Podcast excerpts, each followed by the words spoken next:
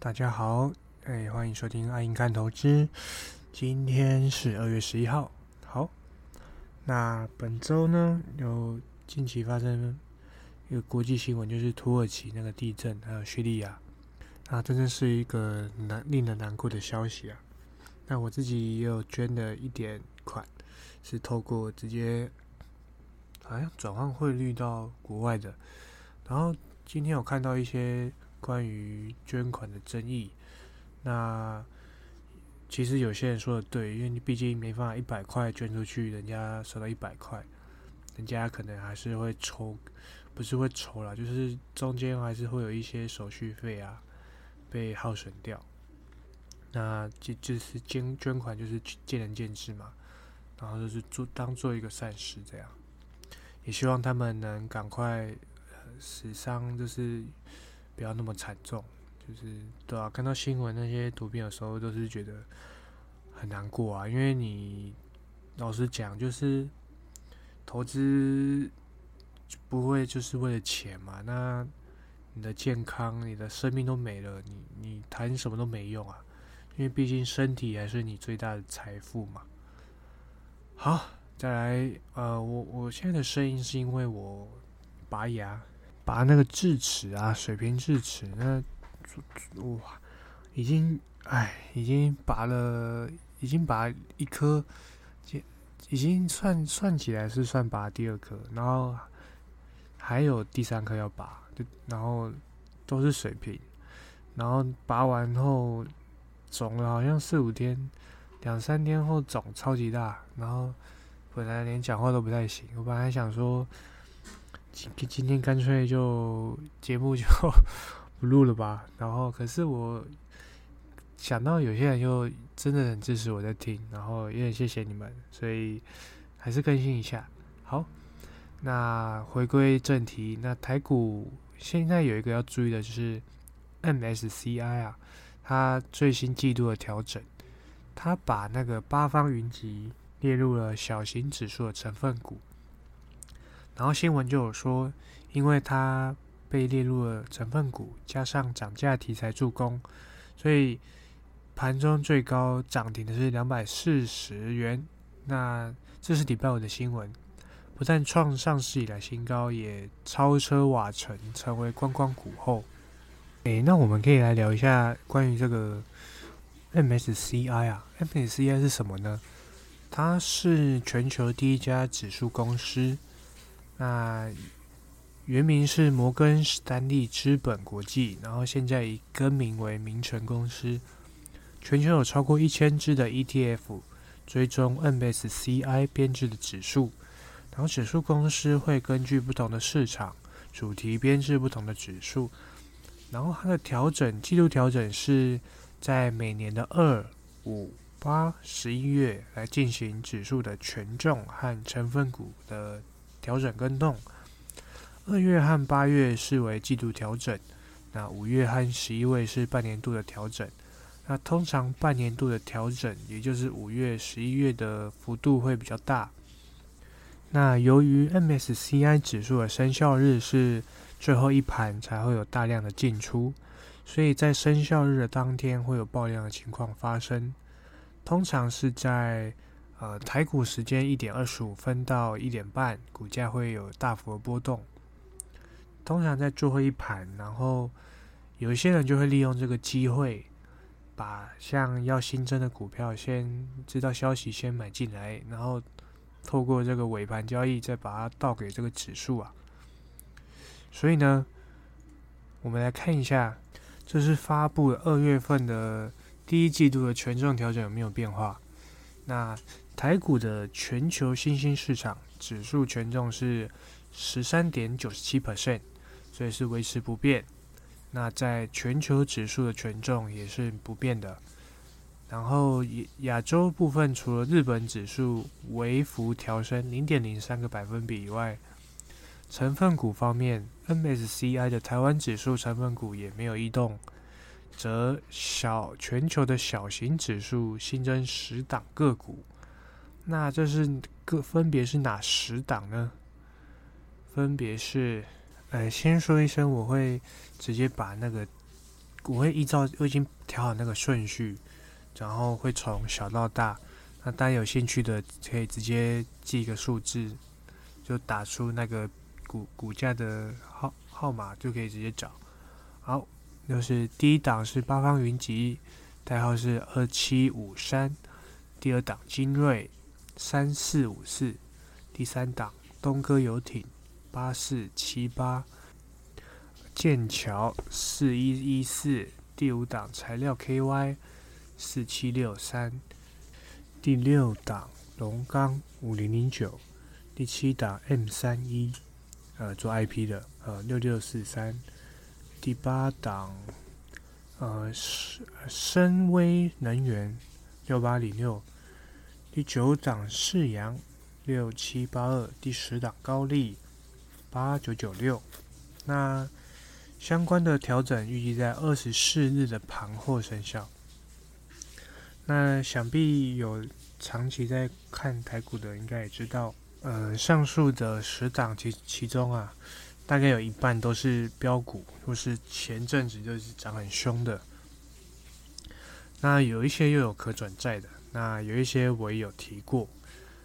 那像是对材料的话，我的观点还是没有变，虽然我做的方向还是是属于逆风的。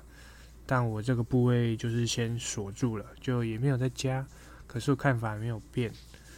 那再来，那安控族群部分之前有提过，那看法同样也是错的。诶，以目前来看的方向当然是错的。那我也是一样是锁着部位的。那反倒是之前的多单表现可能都比看的族群还要好。那最近有一些回档。那我觉得车用的部分，其实其实这个诶理由是一样啊，就是还是会放着这样。那聊一下那个八方云集，那周五来说，它涨停至二四零这部分，观光股的股王目前是精华，然后二六零，然后观光的这个部分呢，我是觉得就是解封跟。口罩之之后的题材，就是疫情疫情解封后的一个相关题材。那现现在的话，可能比较不，我我的话是不会选择这个族群做，因为这个要提早一一部分，大概三四个月一季以前布局可能会比较好。那聊一下八方为什么会有那么强势呢？是因为它。呃，他宣布就是自从十三日，二月十三日起，然后要调涨这部分的产品价格。那锅贴跟水饺有四款都要调涨每颗零点三元，然后有的部分要涨零点五元，平平均的涨幅是五趴。这也是多年来首度的再次涨价。那八方集团表示呢，涨价主要是反映原物料上涨。以及基本工资调涨，像那个食材的鸡蛋啊，一年涨了三十趴。他说那个沙拉油啊，也涨了十一趴。那猪肉跟面粉，呃，去年涨幅也达六趴。所以官方不得不再度调涨售价。那这个部分其实通过官方的说法，其实也知道，呃，其实这东西都在涨嘛，不管是茶叶蛋、胡须章，呃。顶呱呱，呃，肯德基、麦当劳，呃，现在吃个水饺的也要慢慢涨。那对于我们这种小资族啊，薪水都没涨，那物价一直涨，那实体的开销真的越来越大。那涨价的话，对于那个毛利率或是营收有一点正向的成长吧。所以，我我想就是因为这个题材，或是促促使股价上上涨。那这个时候，通常都发新闻了，就是提一下，后续有没有空间呢？其实我也不熟，没有研究。那我是觉得，既然总金这个通膨方面一点居高不下，那我也是保持了比较悲观一点的看法啊。还是还是有好消息的，就是台积电一月营收呢，公布了，它重返两千亿元。然后合并营收是两千亿零零零五点五一亿元嘛，相较于上个月是增成长了三点九 percent，相较于去年同期增长了十六 percent。尽管今年一月碰到过年，能缴出亮眼成绩。那台积电的预期一月营收是落在呃一百六十七亿到一百七十五亿美元之间，汇率是以三十点七对一美元来计算，毛利率的话是五十三点五到五十五 percent，那以营业利率则是落在四十一点五到四十三点五 percent。台积电先前在第一季法说会表示。上半年主要是受到终端市场需求疲软，因而上半年的半导体供应库存大幅降低，诶，达到一个比较健康的水水平了。然后半导体周期是上半年触底，下半年稳健回升。但另一个比较不好的消息是，同样是全职股的手机晶片大厂联发科，十日也是周五也是公布了营收。它的一月营收是两百二十三点八三亿元，可是月减是四十二 percent，年减是四十八 percent。然后它官方表示，由于安卓阵营的手机库存水位能高，受到客户的持续调整库存影响，所以一月营收跌破了三百亿，下探了两年的七月新低。联发科呃预估今年的手机美元。新台币汇率是以一比零点三五元计算，所以大概是九百三十亿到一千零一十七亿元之间。季减的话是六到十四 percent，年减是二十九到三十五。以低标九百三十亿推算，二三月的平均水准渴望是可以回升到三百五十亿元的。然后联发科官方也是认为说。在全球解封跟经济稳定下，需求能见度会逐渐改善，然后目前是渐渐的回温。首季渴望是营运低点，那第二季有机会好转。那这两个全职股放在一起看呢，其实就可以得出一个结论，就是普遍是半导体科技业是 Q E 是低点，然后 Q 二回升嘛，那 Q 一 Q 二。其实也要到今年的六月，那股价在一二月就开始一直涨的话，那也不排除会有一个打脚的可能性啊，也就是回档的可能性。这个部分也要看美国通膨的预期怎么样，总金方面也是有点相关的，这就是比较会成为下一个回档的理由吧，就大家可以注意一下。那最后一个话题，我想要聊到本周大概诶礼拜二、礼拜三。那个，因为 Chat GPT 这个很爆红的人工软体啊，然后大家对 AI 的网软体的讨论很多，所以台股呢，有人就说那个 IP 呢，细制材、高效能运算的题材，那不仅那个 NVIDIA 啊，还有一些相关的美股相关的什么 C 三点 AI 啊，只要有碰到这些题材，都有在暴涨嘛。然后呢，就有分析师说。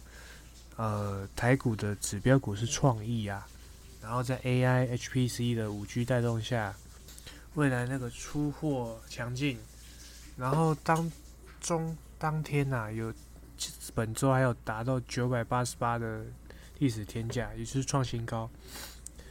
那这个呃，有一些看到有些分析在抠整个 IP 股嘛，那其实这个我觉得就是一个题材的新闻啊，那。你确你好好想想，那个 Chat GPT 就算发展的再快好了，你怎么可能马上跟台厂说下单，然后在就是你没办法在这几近几个月可以知道可以贡献营收进来的。那本身 IP 系资材就是一个高本高估值的一个股票，那你是就它纯粹是看市场的气氛，它是。懂吗？它它是基本面没办法快速的提升，可是它的股价是可以呃很有空间的波动的。那你呃我是觉得追这个方面，因为周五我看那个 Nvidia 其实开始有点回档了。那你台股如果现在才要追这种股票，其实很容易买在山顶，所以我是说是风险提醒嘛，我也是觉得说这一波也不会到那么夸张，应该说不用陷入那个 formal 的情境。说一个很好笑的，我还有看到分析师说什么，除了细资材大涨之外啊，还要找相关概念呢，例如什么呃聊天机器人。林群，林群二四五三，它也是爆大量，虽然股价也是创新高，技术面也不错，可是营收方面，嗯，目前没有看到可以因为这个 Chat GPT 有能有所贡献。还有更夸张的是，我看到还有人说瑞昱也跟 Chat GPT 有关系，他说因为他在今年的 CES 推出一个。支援智能语音的晶片啊，所以也可以也有那个 AI 啊。我是觉得很多分析师不知道在干嘛，就是为为了赚钱吗？还是为了找个题材又可以这个？先不谈这个了。那进入 Q&A 的时间，呃，行动代号龙卷风，主力的狗，呃，师傅我阿莹，感谢分享五星吹。非常感谢，那也很谢谢你支持，很谢谢大家。然后节目最后再感谢大家愿意收听阿莹，呃，投资少年阿莹哦，投资少年 Silver。然后我的智齿还在肿，感谢大家，希望能好好康复，大家身体健康，万事如意，健康重要。好，拜拜。